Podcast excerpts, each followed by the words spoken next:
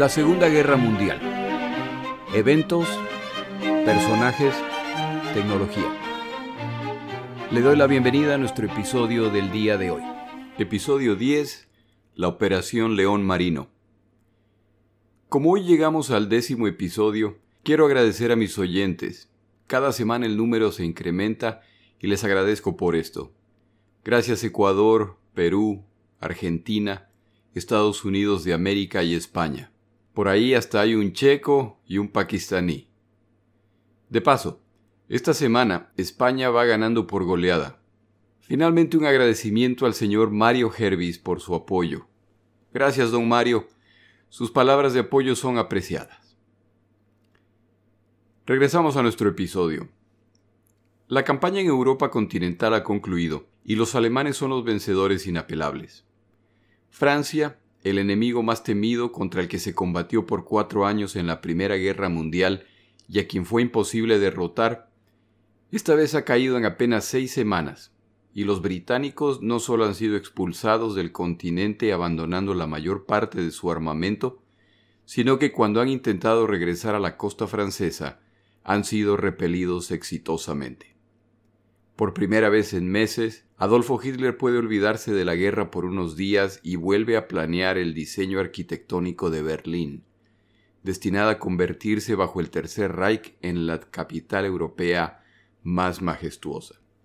El autor Martin Gilbert en su libro La Segunda Guerra Mundial explica, cuando en las primeras horas del 25 de junio entró en vigor formalmente el armisticio franco-alemán, el costo de la guerra fracasada se volvió brutalmente claro. 92.000 soldados franceses habían muerto, 7.500 soldados belgas y 2.900 soldados holandeses. Los británicos, temerosos de la invasión, habían perdido 3.500 hombres. Los alemanes, ahora dueños de Europa, desde el Cabo Norte hasta los Pirineos y desde el Océano Atlántico hasta el río Bug, habían perdido 45.000 hombres en esta su tercera campaña victoriosa en menos de 10 meses.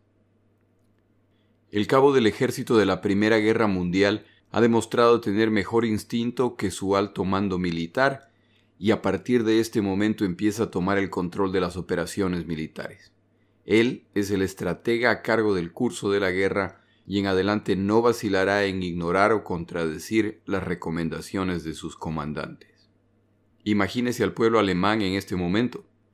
Adolfo Hitler, quien lleva años desafiando con éxito las provisiones del Tratado de Versalles, está además realizando un milagro difícil de describir. Después de vivir más de 20 años derrotados y con pocas perspectivas, parece que es capaz de conseguirlo todo. La pregunta, por supuesto, se vuelve ¿y ahora qué? Todo indica que es hora de ejecutar el verdadero plan de conquista alemán, sin embargo hay un problema. Desde el primero de sus discursos, Winston Churchill ha dejado en claro que Gran Bretaña no planea pelear una guerra defensiva. En cuanto puedan, iniciarán la ofensiva. Los británicos no pueden por lo tanto ser ignorados o esto a la larga traerá problemas. También hay que recordar que en este momento está en una situación de mucha debilidad, por lo que nunca estarán tan expuestos como ahora. Mientras más tiempo pase, más se fortalecerán. Basado en estas circunstancias, Hitler ordena la preparación del Plan León Marino, es decir, la invasión de Gran Bretaña a través de desembarcos anfibios. El alto mando militar alemán prepara el plan y las distintas ramas de las Fuerzas Armadas reaccionan con distintos niveles de optimismo. El ejército alemán se considera listo para la operación. No tienen la menor duda de que pueden derrotar al ejército británico, sobre todo considerando que han abandonado la mayor parte de su equipo y munición en Francia al escapar de los alemanes. Se consideran operaciones con paracaidistas, pero el ejército aclara que las muy exitosas operaciones paracaidistas hasta el momento han contado con tropas regulares que pronto se sumaron a los paracaidistas para asegurar el terreno ganado. Por supuesto, esta visión optimista del ejército es el resultado de que no son ellos quienes tendrían la responsabilidad de cruzar el canal inglés, y una vez que la Armada les explique cómo se transportarán los blindados, artillería y provisiones, con gusto se embarcarán. Si recuerda el estilo de la guerra relámpago, los blindados, la artillería y la coordinación son muy importantes y asumen la superioridad aérea en el campo de batalla. Sin uno de estos factores, los resultados podrían ser distintos. La Armada alemana tiene la responsabilidad de organizar el cruce del canal y la Operación León Marino no los entusiasma en lo absoluto. Después de todo, ellos tienen la tarea de enfrentar el arma más fuerte de los británicos. Por ser un imperio global, la Armada británica lleva siglos desarrollándose como una fuerza dominante y lo han demostrado a través de la historia, incluyendo durante la Primera Guerra Mundial y durante la invasión de Noruega y Dinamarca. Aunque estas operaciones alemanas se realizaron por vía marítima, el éxito dependía de la capacidad para eludir a los navíos británicos. Si eran descubiertos, esta operación hubiera fracasado. Los alemanes efectivamente eludieron a los ingleses por un tiempo, y esto les permitió desembarcar las tropas en Dinamarca y Noruega, pero cuando los alemanes fueron descubiertos por los británicos, los resultados entonces fueron muy serios, con un número significativo de navíos alemanes destruidos y averiados en combate. La situación no fue peor porque para atacar a los barcos alemanes los británicos debían acercarse a la costa, donde se exponían ataques aéreos y submarinos. Es decir, que si se decide ejecutar la Operación León Marino, la armada alemana, que para el inicio de la guerra no era comparable a la británica y desde entonces ha perdido navíos adicionales, ahora tiene que potencialmente enfrentar el combate directo contra la armada británica.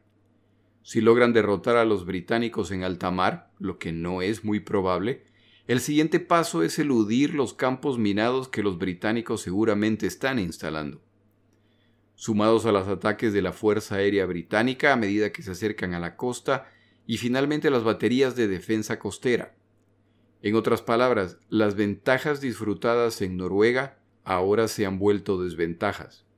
Finalmente, las fuerzas navales alemanas no tienen ninguna experiencia en este tipo de operación.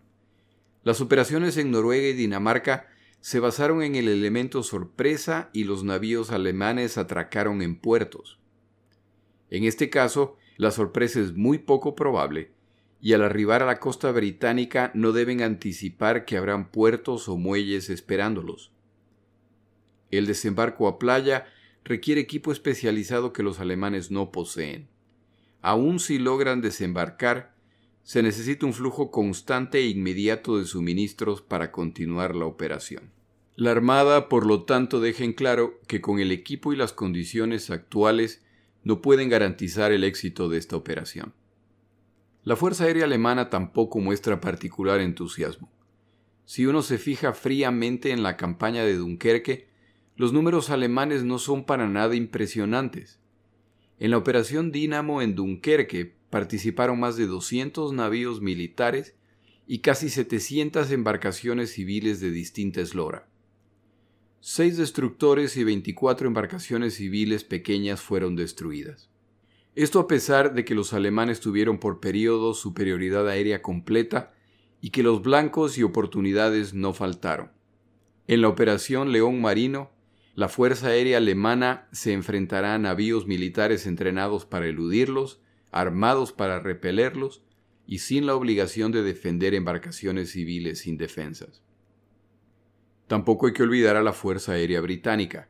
Aunque los aviadores alemanes son diestros en lo que hacen y lo han demostrado en combate contra aviadores de múltiples nacionalidades, incluidos los británicos, el bombardero ligero alemán principal, el Stuka, ha demostrado ser una presa fácil para los aviones de caza de combate.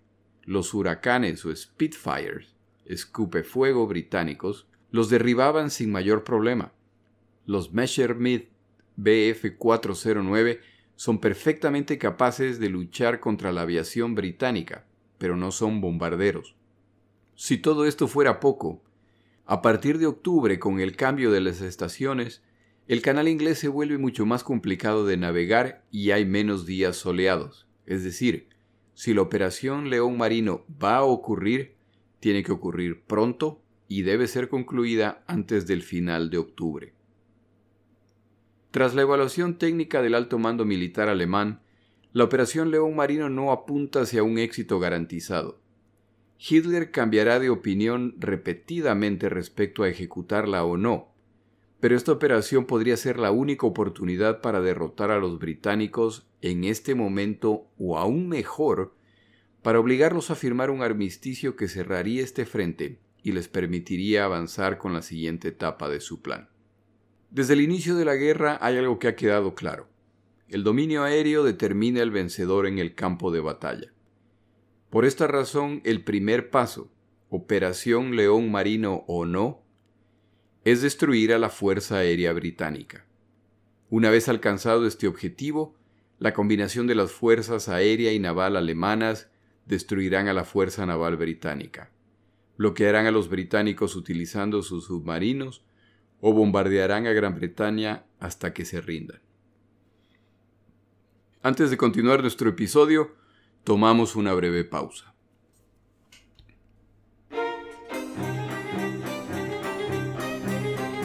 Palabras de Churchill. Winston Churchill, tal vez como resultado de su estricta educación como niño, era muy cercano a su familia y parece que tenían la mayor parte del tiempo una buena relación. Sara, una de sus hijas, tenía intereses artísticos, era de carácter fuerte y heredó de su padre el gusto por el alcohol. Intentó ser actriz y aunque se casó y luego se divorció, pasaban los años y no tenían hijos ya que esto interferiría con sus planes artísticos. Su estilo de vida bohemio y la similitud con el carácter de su padre causaban fricción periódicamente. Winston Churchill en cierto momento la bautizó como la mula al preguntarle la razón, explicaba que por ser obstinada y porque no se reproduce. Como dijera el trío Los Panchos hace muchos años, ay amor, ya no me quieras tanto.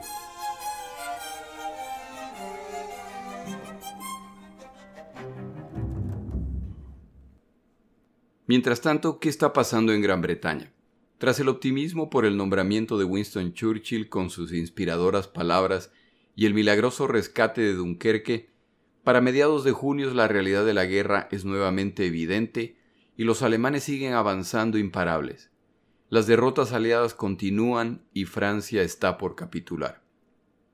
La duda ha regresado a los británicos que no están seguros de la eficacia de las acciones que se están tomando o si Churchill en realidad tiene algo que ofrecer en esta situación. Las voces que exigen que se firme la paz con Alemania se incrementan. Todavía hay tiempo para alcanzar un acuerdo que protegerá a Gran Bretaña y en opinión de muchos nada sugiere que tengan opciones de ganar la guerra. Winston Churchill se opone completamente. Hay una sola opción y es continuar la pelea. La presión es tanta que Churchill solicita el apoyo de Chamberlain, el ex primer ministro, quien conoce mejor a Hitler y su permanente irrespeto a los acuerdos. Chamberlain apoya la posición de Churchill y se supera la crisis. En junio 18 de 1940, cuando la derrota de Francia es inminente, Winston Churchill llama a una sesión del Parlamento británico y da un discurso que ha pasado a la historia ya que muestra su capacidad de liderazgo. Este discurso se transmite a través de la radio. En su discurso, Churchill empieza por explicar las razones tácticas para las recientes derrotas. No intente esconderlas o minimizarlas, pero simplemente explicar las causas. Lo ocurrido ya es historia. Deja claro desde el principio que el objetivo de esta presentación no es encontrar culpables ni en el gobierno actual, después de todo llevan apenas cinco semanas en el poder, ni en el anterior. Esto es una catástrofe que lleva germinando desde hace años. En sus palabras, este sería un proceso tonto y pernicioso. Afirma que cada uno hurgue su conciencia y sus palabras. De esto estoy bastante seguro, que si abrimos una pelea entre el pasado y el presente, encontraremos que hemos perdido el futuro. Exige respeto por su gabinete. Por lo tanto, No puedo aceptar el establecimiento de ninguna distinción entre los miembros del presente gobierno. Se formó en un momento de crisis para unir a todas las partes y todas las secciones de opinión. Sus miembros se unirán y sujetos a la autoridad de la Cámara de los Comunes vamos a gobernar el país y luchar en la guerra. Es absolutamente necesario en un momento como este que se respete a cada ministro que intente cada día cumplir su deber, y sus subordinados deben saber que sus jefes no son hombres amenazados, hombres que están aquí y se fueron mañana, sino que sus instrucciones deben obedecerse puntual y fielmente. Respecto a las circunstancias actuales, aclara que no son sorpresa para él y que él ya había advertido de la posibilidad de tener que continuar el conflicto por largo tiempo y probablemente solos. Cuentan en sus palabras con nuestras mejores tropas, incluidas decenas de miles que ya han medido su calidad contra los alemanes y no se han encontrado en desventaja. Para quienes están preocupados por la posible invasión alemana, explica las dificultades logísticas y operacionales que enfrentarán los alemanes si intentan el cruce del canal inglés. En sus propias palabras, la invasión de Gran Bretaña requerirá en este momento el transporte a través del mar de ejércitos hostiles a gran escala, y después de haber sido transportados de esta manera, tendrían que mantenerse continuamente con todas las masas de municiones y suministros que son requeridos para una batalla continua, como seguramente sería el caso. Aquí es donde llegamos a la Armada. Y después de todo tenemos una Armada. Algunos parecen olvidar que tenemos una Armada. Debemos recordarles que durante los últimos 30 años hemos discutido las posibilidades de invasión de ultramar y yo asumí la responsabilidad en nombre del almirantazgo al comienzo de la última guerra de permitir que todas las tropas regulares fueran enviadas fuera del país. Ese fue un paso muy serio ya que esta isla fue despojada durante varios meses de tropas de combate. El almirantazgo tenía confianza en ese momento en su capacidad para evitar una invasión masiva aunque en este momento los alemanes tenían una magnífica flota en una proporción de 10 a 16. A pesar de que eran capaces de combatir todos los días y a cualquier hora, mientras que ahora solo tienen un par de barcos pesados de los que vale la pena hablar.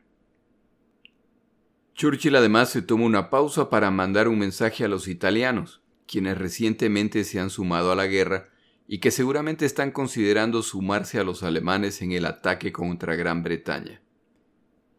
También se nos dice que la Marina italiana planea salir a combatir y ganar superioridad marítima en estos mares. Si lo intentan seriamente, solo diré que estamos encantados de ofrecerle al señor Mussolini paso libre y protegido por el estrecho de Gibraltar para que pueda desempeñar el papel al que tanto aspira existe una curiosidad general en la flota británica por averiguar si los italianos están al nivel de su última guerra o si su nivel ha decaído. Regresa a hablar de los desafíos estratégicos de los atacantes.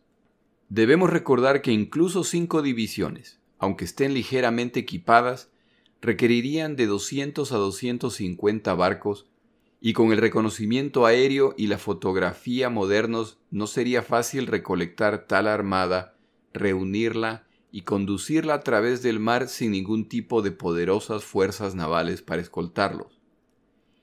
Y habría muchas posibilidades, por decirlo suavemente, de que esta armada fuera interceptada mucho antes de llegar a la costa y que todos los hombres se ahogaran en el mar o en el peor de los casos se hicieran pedazos con su equipo mientras intentan llegar a tierra. También tenemos un gran sistema de campos minados recientemente reforzados, el paso a través de los cuales solo nosotros conocemos.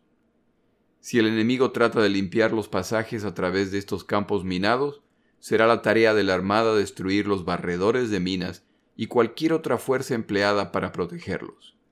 No debería haber ninguna dificultad en hacer esto debido a nuestra gran superioridad en el mar. Churchill también se refiere al contraste entre las operaciones en Noruega y la operación actual contra Gran Bretaña. Algunas personas preguntan por qué entonces la Armada británica no pudo evitar el movimiento de un gran ejército de Alemania a Noruega. Pero las condiciones en el canal y en el Mar del Norte no se parecen en nada a las que prevalecen en Noruega. En Noruega, debido a la distancia, no pudimos brindar apoyo aéreo a nuestras naves de superficie y en consecuencia, al estar cerca del poder aéreo principal del enemigo, nos vimos obligados a usar solo nuestros submarinos. No pudimos imponer el bloqueo decisivo o la interrupción que es posible desde los buques de superficie. Nuestros submarinos hicieron pagar a los alemanes un alto precio, pero no pudieron por sí solos evitar la invasión de Noruega.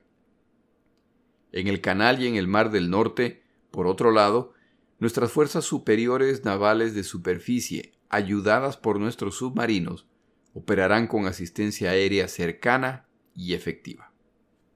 Pasa entonces a hablar del combate en tierra contra paracaidistas alemanes si llegaran a ocurrir y predice que el combate en realidad será aéreo. Esto me lleva naturalmente a la gran cuestión de la invasión desde el aire y la inminente lucha entre las fuerzas aéreas británica y alemana. Parece bastante claro que es probable que no se produzca una invasión en una escala más allá de la capacidad de nuestras fuerzas terrestres hasta que nuestra fuerza aérea haya sido definitivamente dominada. Mientras tanto, puede haber incursiones de tropas de paracaidistas e intentos de descenso de soldados desde el aire. Deberíamos poder darles a esos nobles señores una cálida recepción tanto en el aire como en la tierra si la alcanzan en cualquier condición digna de continuar la disputa. Pero la pregunta es, ¿podemos derrotar a la Fuerza Aérea de Hitler?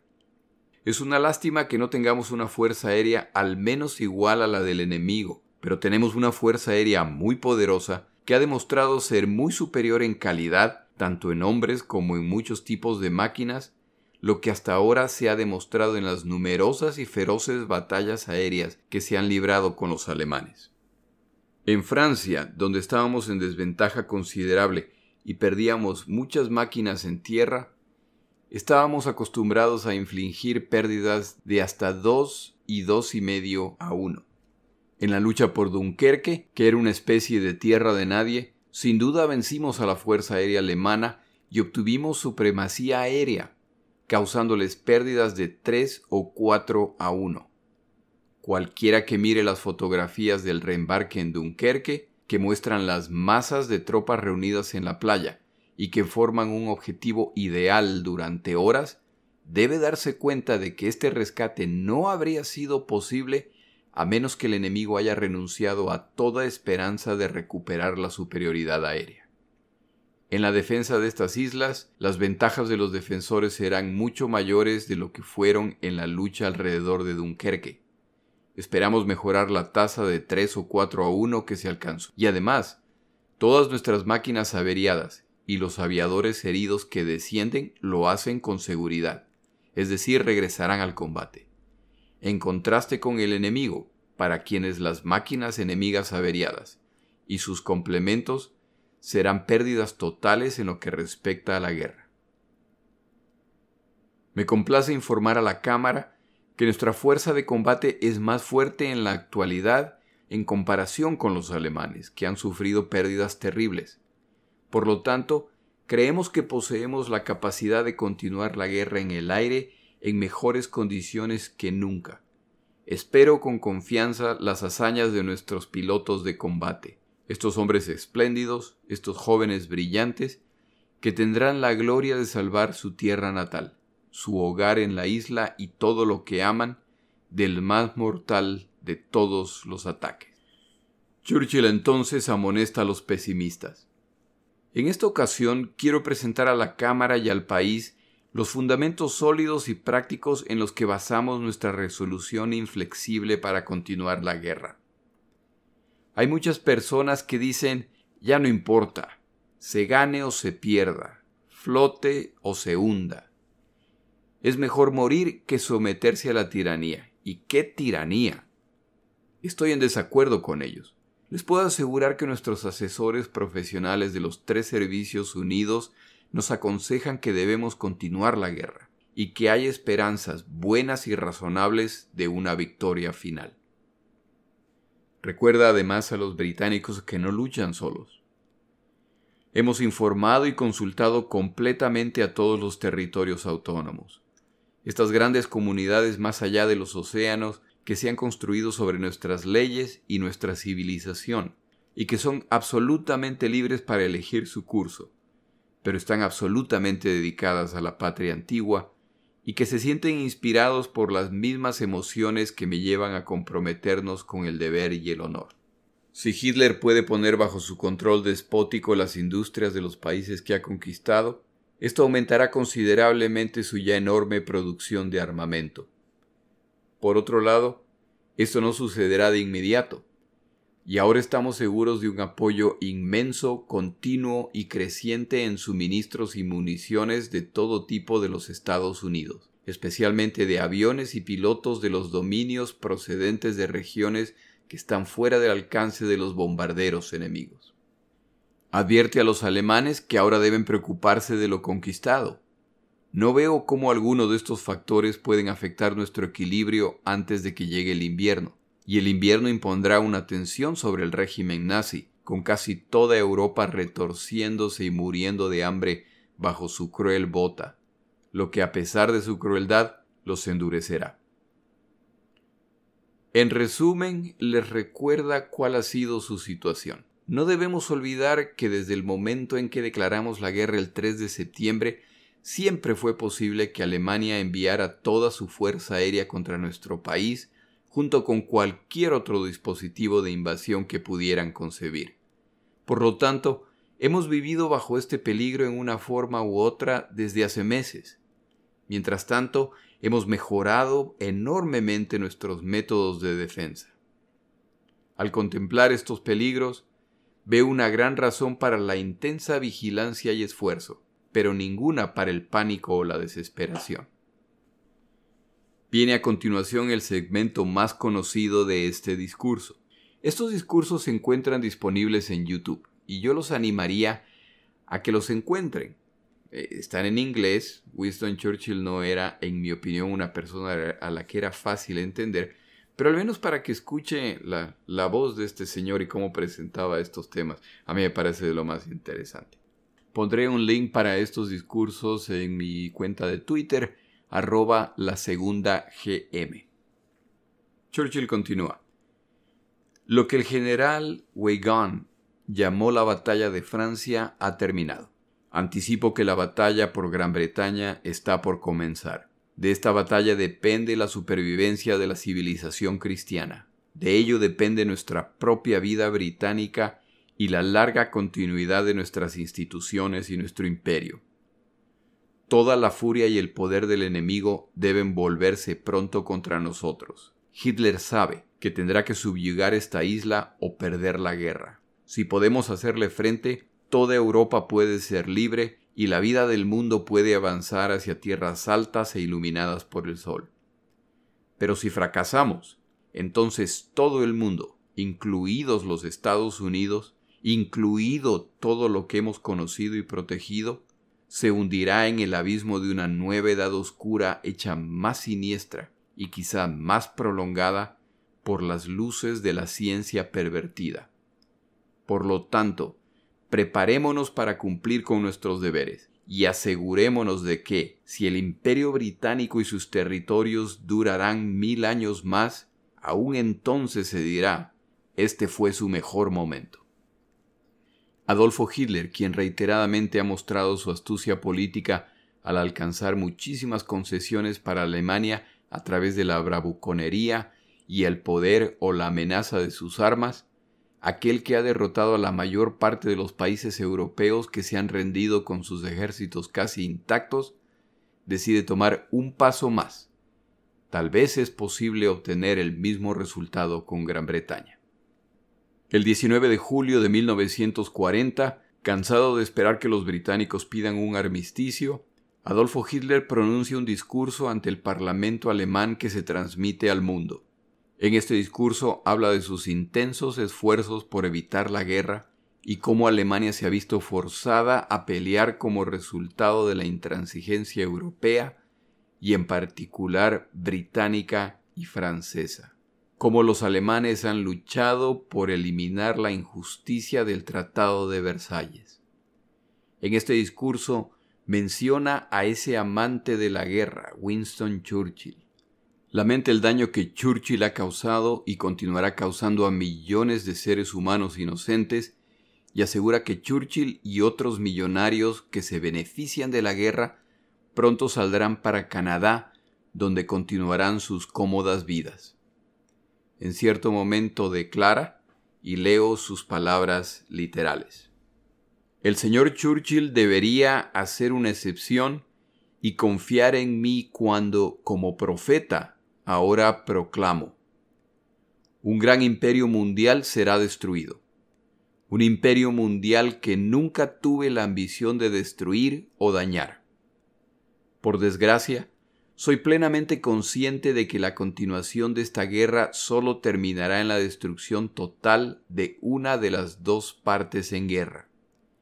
El señor Churchill puede creer que esta es Alemania.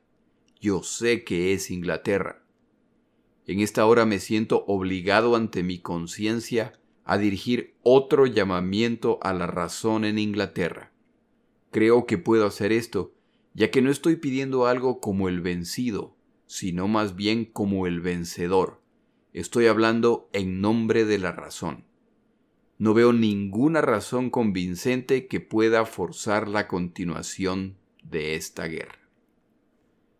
Esa misma noche, Winston Churchill ordena bombardeos sobre varias ciudades alemanas, incluyendo Bremen y Hamburgo.